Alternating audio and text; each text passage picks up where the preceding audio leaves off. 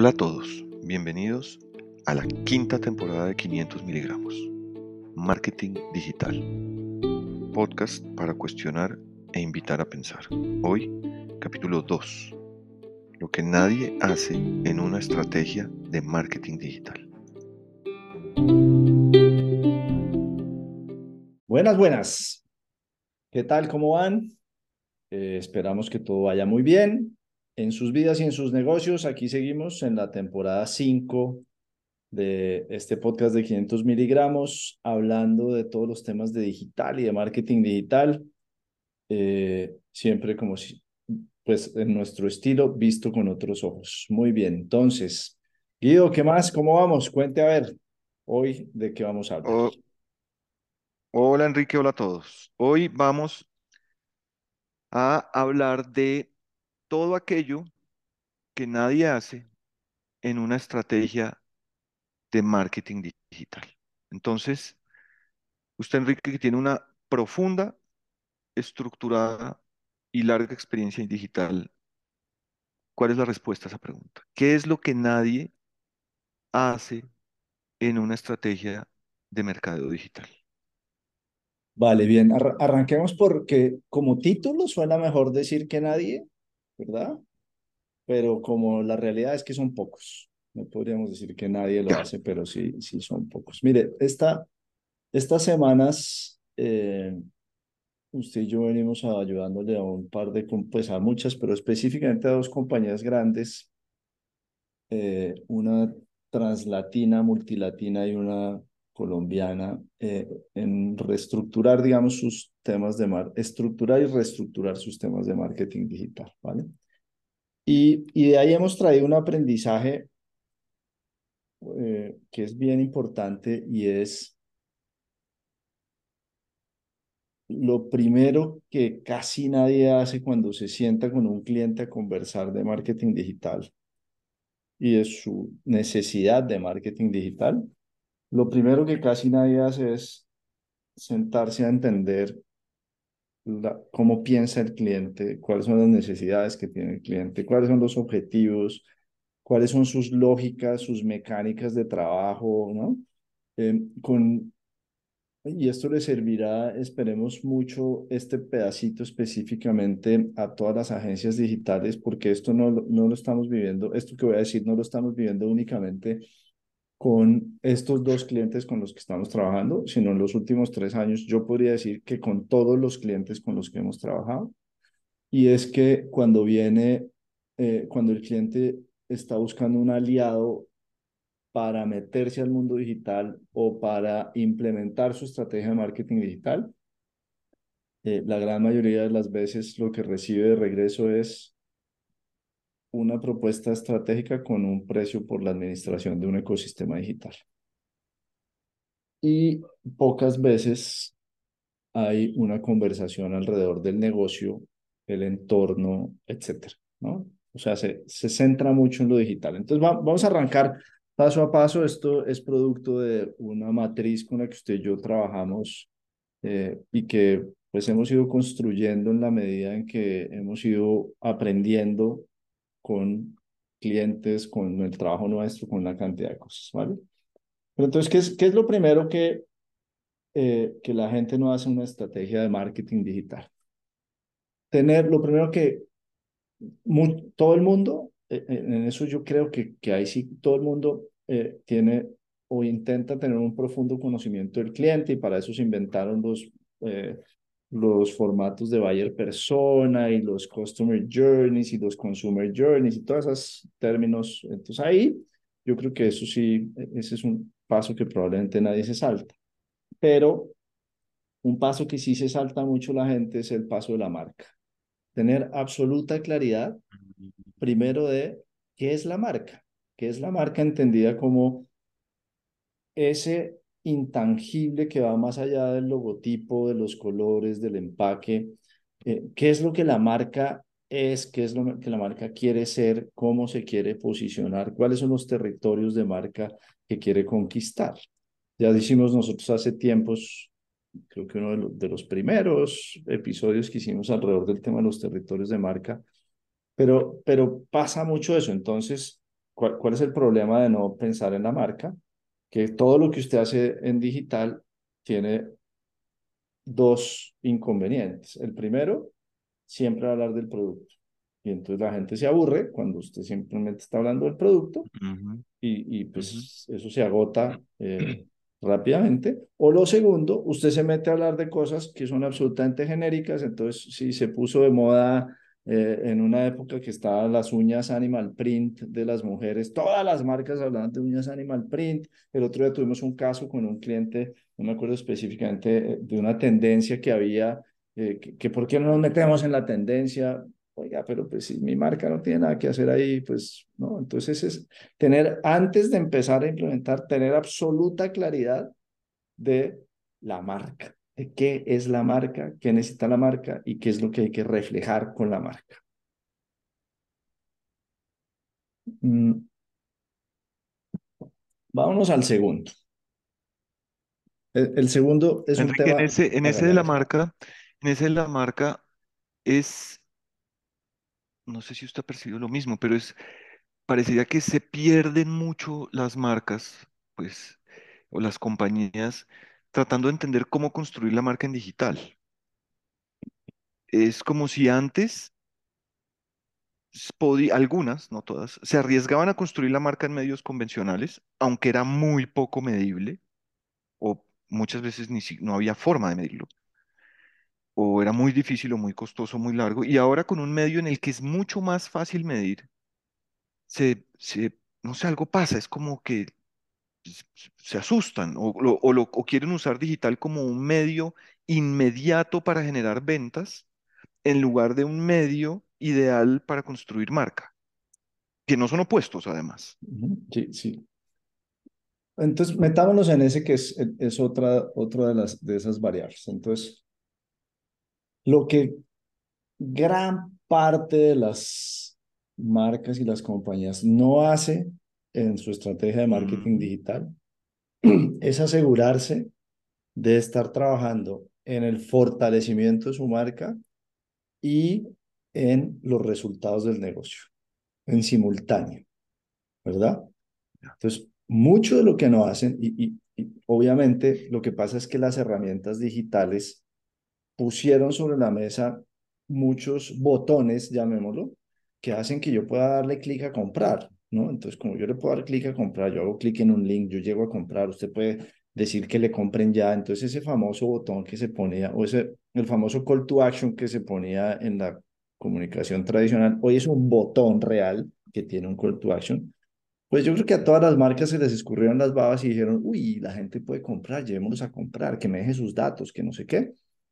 Y entonces, con el tiempo, lo que sucede es que si el botón no dice comprar, a mí esa marca no me interesa.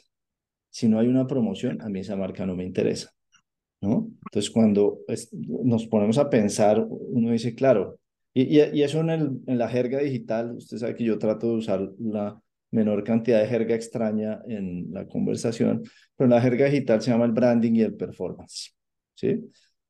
Que no es branding específicamente entendido como construcción de marca, sino como atacar la parte alta de un embudo de conversión y performance como atacar la parte media y baja del embudo de conversión. Entonces, lo, otro que no hacen las marcas es eso, es fortalecer su marca porque se les olvida y hay varios estudios que lo demuestran, ¿listo? Hay un estudio que hizo el grupo Avas eh, o que hace el grupo Avas con mucha frecuencia que se llama eh, las marcas significativas, meaningful brands. Hay un estudio en el que participó Google hace varios años que se llama Effectiveness in Context, es decir, el contexto todo de cómo ser más, más eficiente y más efectivo con lo que uno hace. Eh, y, hay, y hay varios que demuestran que cuando usted fortalece su marca, vender es más fácil. Es decir, va a lograr más rápido los clics, que es lo primero que la, las marcas buscan, que le hagan clic en una publicación, en una publicidad, en un video, en lo que sea. Entonces, logran más rápido los clics y además cuando la gente llega a la página de destino donde va a generar la transacción, aumenta el nivel de conversión. Entonces, las marcas no piensan en eso porque dicen, no, pero ¿cómo me voy a gastar 15 pesos en esto que no me genera transacciones automáticamente? Entonces, muy, muy, muy conectado con lo que usted acaba de decir, las marcas se enfocan en la parte media y baja del embudo y se les olvida fortalecer la parte alta del embudo. Es raro, ¿no? Es como un comportamiento humano extraño porque es, es, está demostrado, es cierto, claramente, incluso antes de digital, que fortalecer la marca hace que las ventas fluyan de una forma distinta. Pero igual la enorme mayoría de las marcas no lo hace. Es como, es como de esos círculos en los que la los humanos caemos de sabemos qué es lo que hay que hacer, pero no lo hacemos, porque estamos enfocados en el corto plazo, porque tenemos la presión del resultado, porque es más difícil. claro, Ya.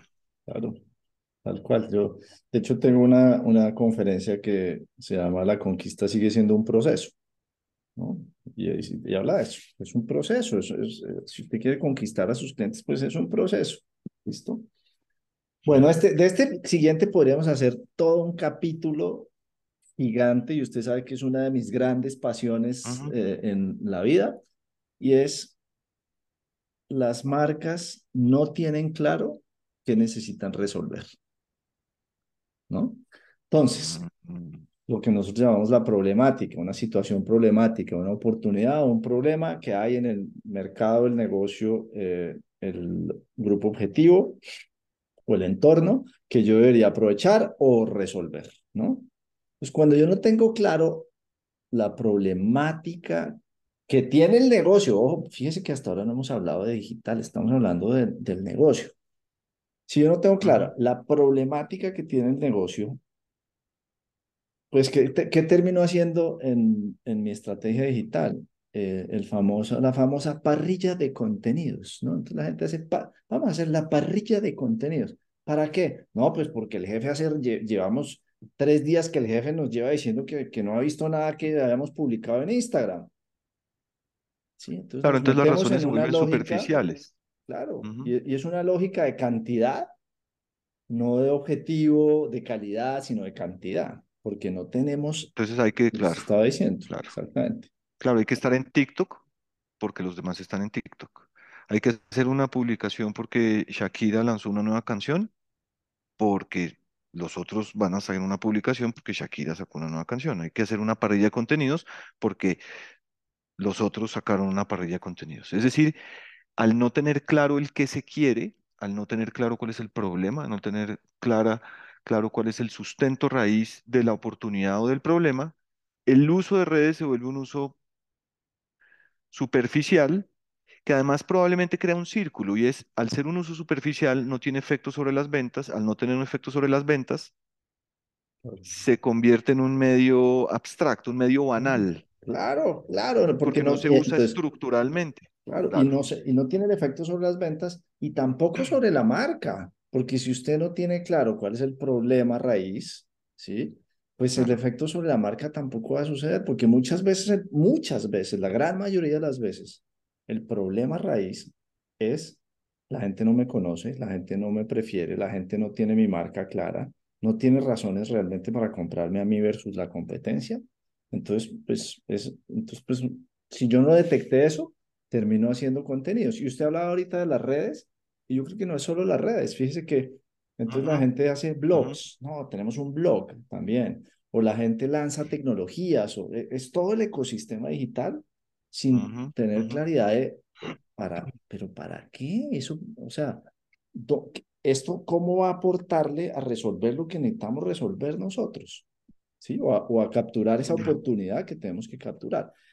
Y, y bueno, y usted sabe que del tema de la problemática o el problema podría yo quedarme conversando mucho tiempo, pero, Ujú, pero es un problema ujú, grave que hay y es que nadie se cuestiona eso. Entonces, pues lo que terminan haciendo es eh, haciendo, no sé, contando lo que está pasando en la compañía, hicimos un lanzamiento, nuestra planta es muy bonita, eh, el- la gente que trabaja con nosotros está muy comprometida, el producto es de máxima calidad, cosas que son absolutamente genéricas. Al final, cuando yo estoy navegando en Internet, en mis redes, en navegación, en lo que sea, me encuentro una cosa que es absolutamente irrelevante para mí, razón por la cual yo voy a ser un personaje absolutamente irrelevante para su negocio porque usted me está pretendiendo tratar como si yo fuera bobo, poniéndome cosas que no tienen nada que ver Ojo, eso no quiere decir que uno habla del negocio, eso quiere decir que uno hace las cosas para que ayuden a resolver una problemática. Es grave. Yo creo que usted utilizó la palabra correcta porque las compañías, al entrar en ese círculo, tienen un problema que están tratando de resolver sin conocer realmente cuál es el problema. Y en, en ese proceso gastan un montón de recursos, un montón de capital eh, y siguen dando giros alrededor de algo, siguen insistiendo con una amenaza además, y es que si un competidor lo hace como debe ser, les toma una ventaja muy grande muy rápido. Entonces es un costo muy alto, es un gran desgaste y corren el riesgo de estar en un ambiente en el cual les pueden tomar mucha distancia muy rápidamente. Y, y hay una cosa ahí que, que, que es que pareciera que en las organizaciones, cada vez menos, ¿listo? Pero pareciera que en las organizaciones digital no es un recurso para solucionar problemas. Es, un, es como un gasto, ¿no? Es como una cosa por allá. Sí, sí, sí. no, no hace parte un... integral de la estrategia del ujú, negocio, no en todas, ¿vale? Pero no hace ujú, parte integral de la estrategia del negocio, sino es como, como los que se gastan la plata ya en Instagram y en TikTok y en esas cosas, cuando debería, si usted lo ve desde ahí y entiende muy bien el problema, identifica cómo lo digital le puede contribuir a la solución de ese problema, pues se vuelve estructural, deja de ser un gasto, una cosa como fancy por allá, bonita, ah, sí, sí, es los que hacen los videitos esos lindos y no sé qué, ¿no? Se Sí, claro, muy- ya no sé, deja de ser algo de ego o deja de ser algo que se hace porque los demás lo hacen o deja de ser algo de moda y se vuelve algo estructural. claro. Muy bien, lo, lo siguiente es eh, objetivos, Y ese es otro universo completo, pero, pero cuando yo entiendo el problema, pues yo empiezo a poner objetivos que estén alineados o a la captura de esa oportunidad o a la solución de ese problema, ¿no? Pero eh, los objetivos que ponemos en digital son eh, objetivos que están alineados, objetivos o, o lo que llamamos, los que llevamos algún tiempo en digital, métricas vanidosas. ¿Cuántos seguidores tuve? ¿Cuántos me gusta logré? ¿Cuántos comentarios? El famoso engagement del que hablan en el mundo digital. Y esos son objetivos absolutamente vanidosos, ¿no?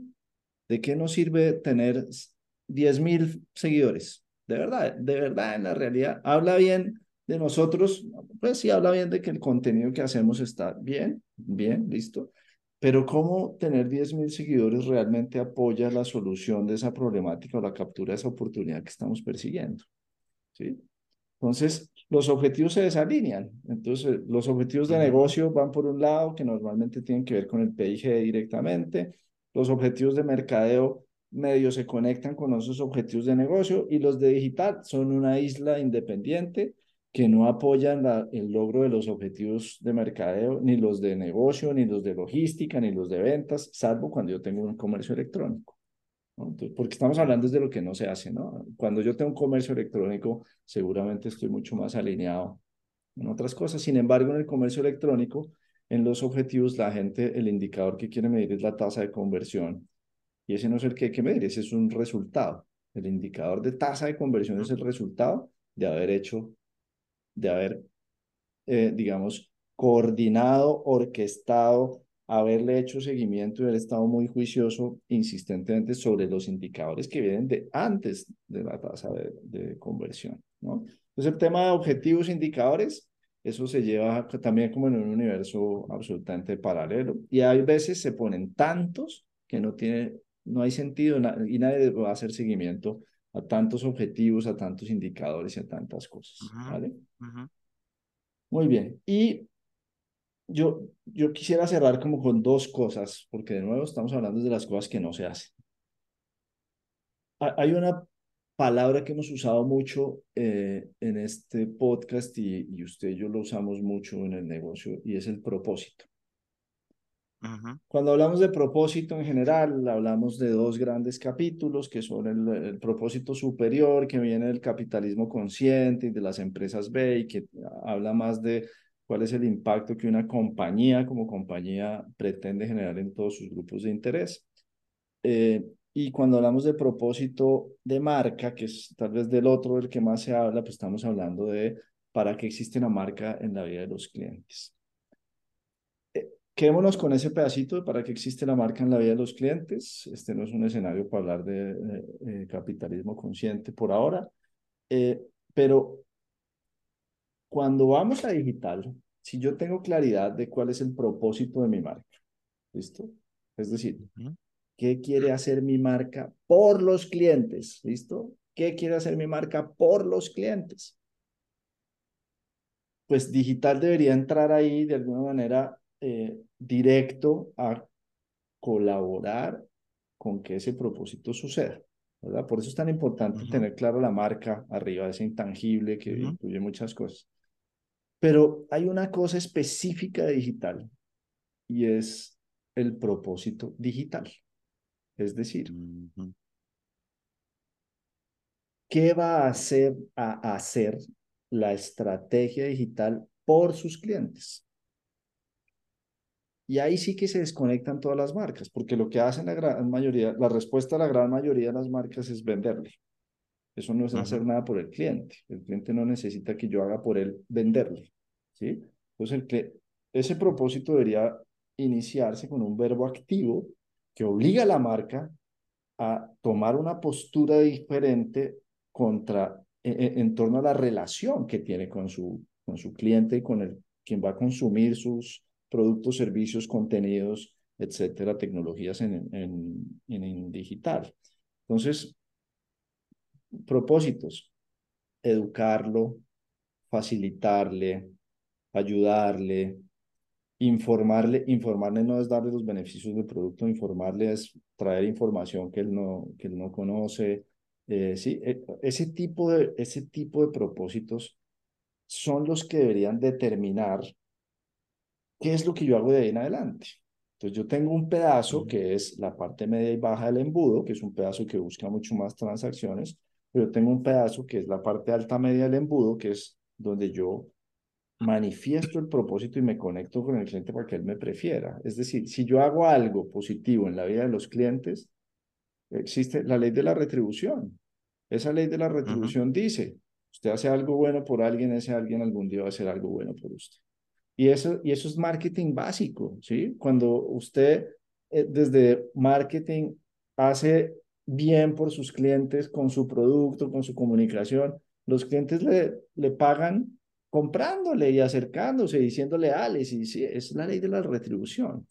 Pero como usamos digital solamente para empujar información y para decir eh, eh, precio, producto, promoción, solo por hoy, ¿no? Es, digital se volvió como esas cortinillas que salen en, en televisión, que son de 10 segundos, mañana, gran la nevera, lavadora, no sé qué, y, y digital es gritando así todo el tiempo.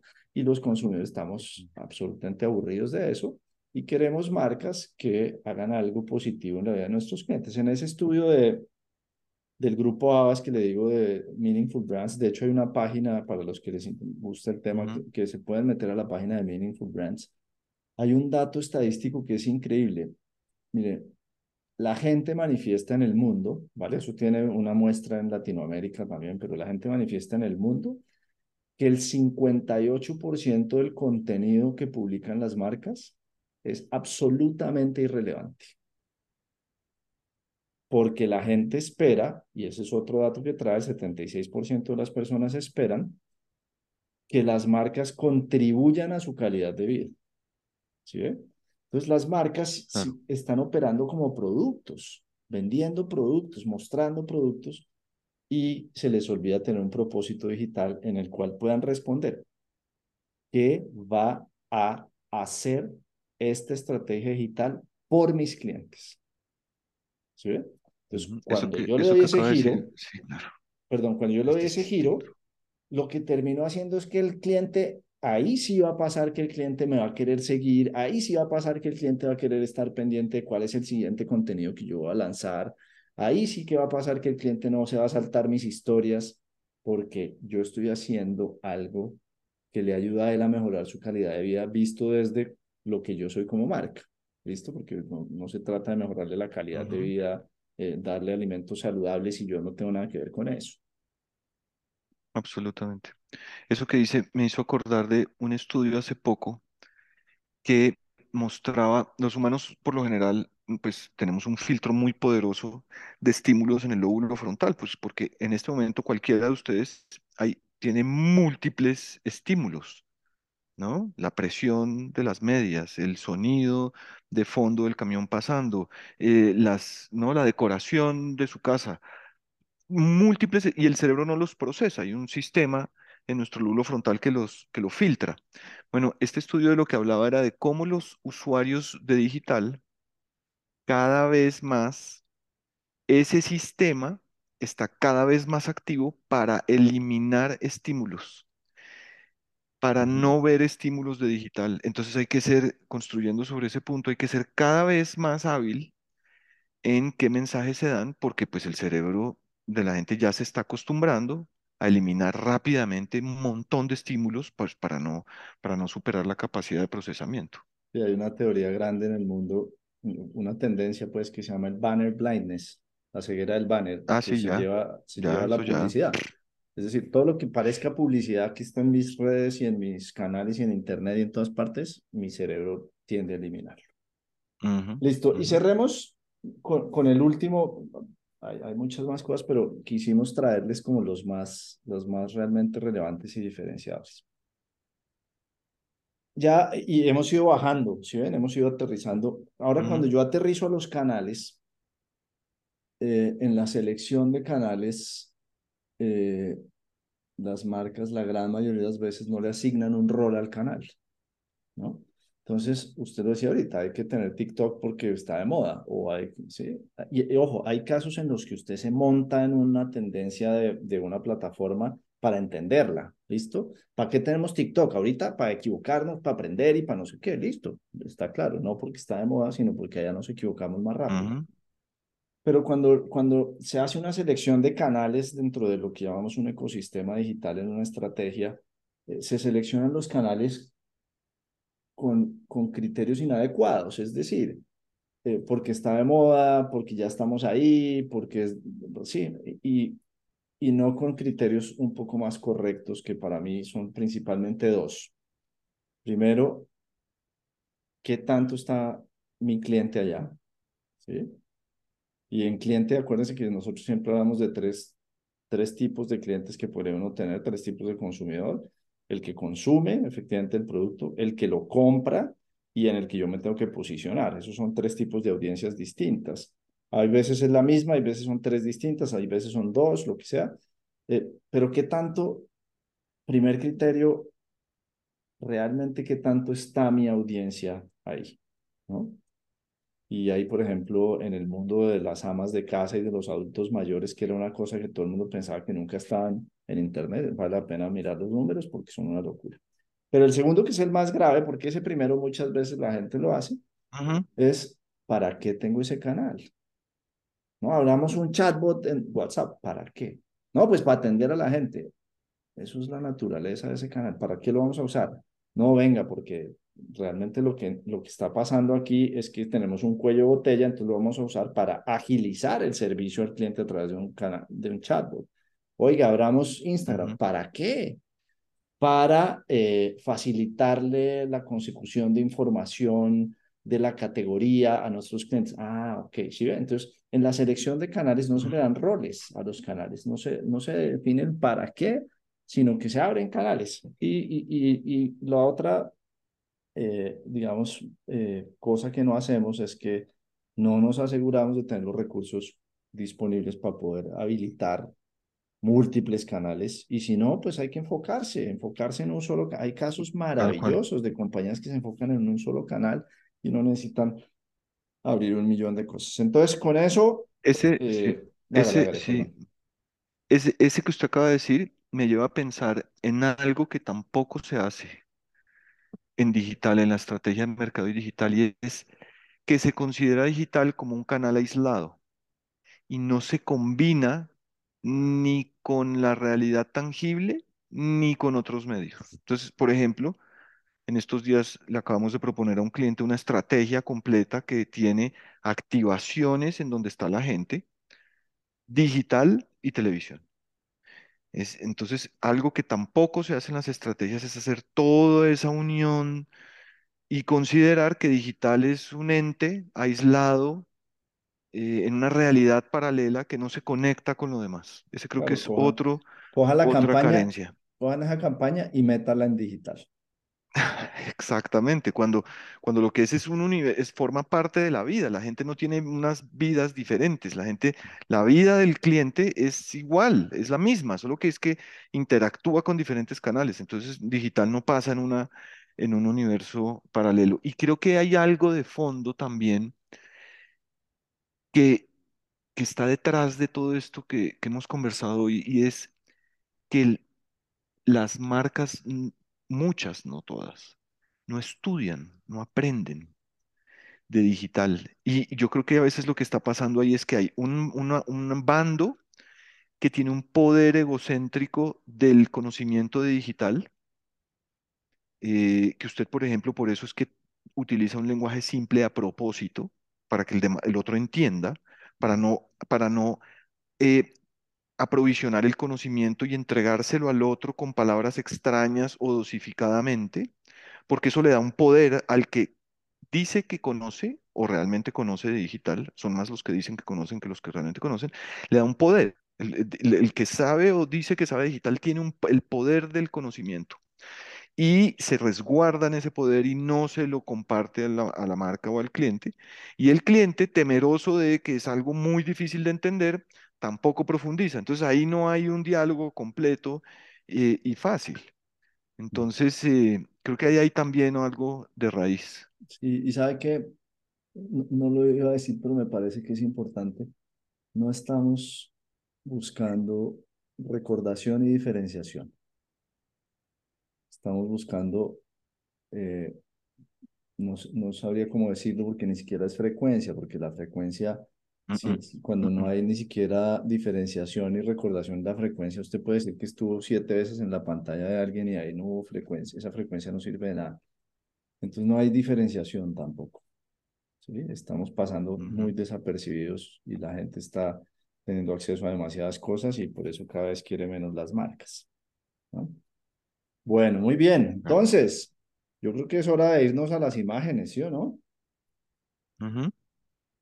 Para mí la imagen es, cuando aborden digital, no lo piensen, repitiendo lo que les decía antes, como un universo separado, porque si lo están pensando, no lo piensen desde el medio que es digital, piénsenlo desde el cliente y entiendan que el cliente, pues sí, a veces está viendo su celular, en su celular redes sociales o, o, interactuando con lo digital, pero también a veces está en el almacén y también a veces está en su casa y también a veces ¿no? Es, está el, es, es un ingrediente más de toda la estrategia de comunicación con la cual le tengo que llegar al cliente. No es un universo aislado.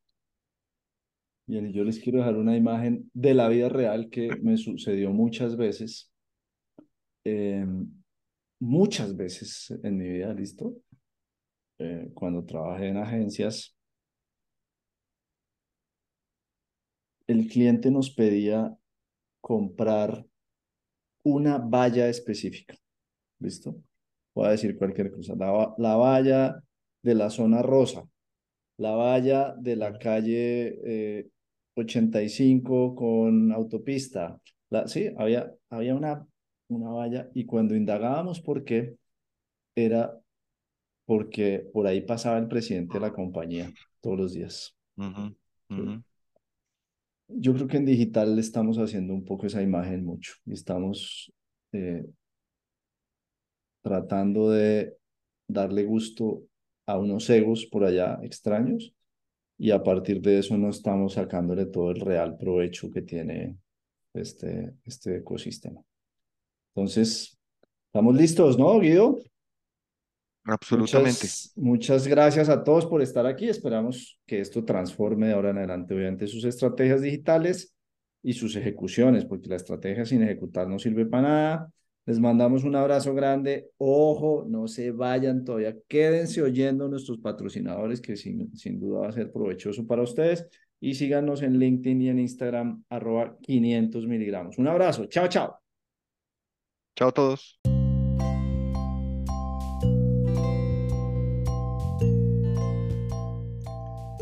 Este episodio de 500 miligramos es con el auspicio de las etiquetas de advertencia en los paquetes de cigarrillos y en los alimentos altos en azúcares y grasas saturadas. Ninguna herramienta es más eficaz para inducir hábitos saludables.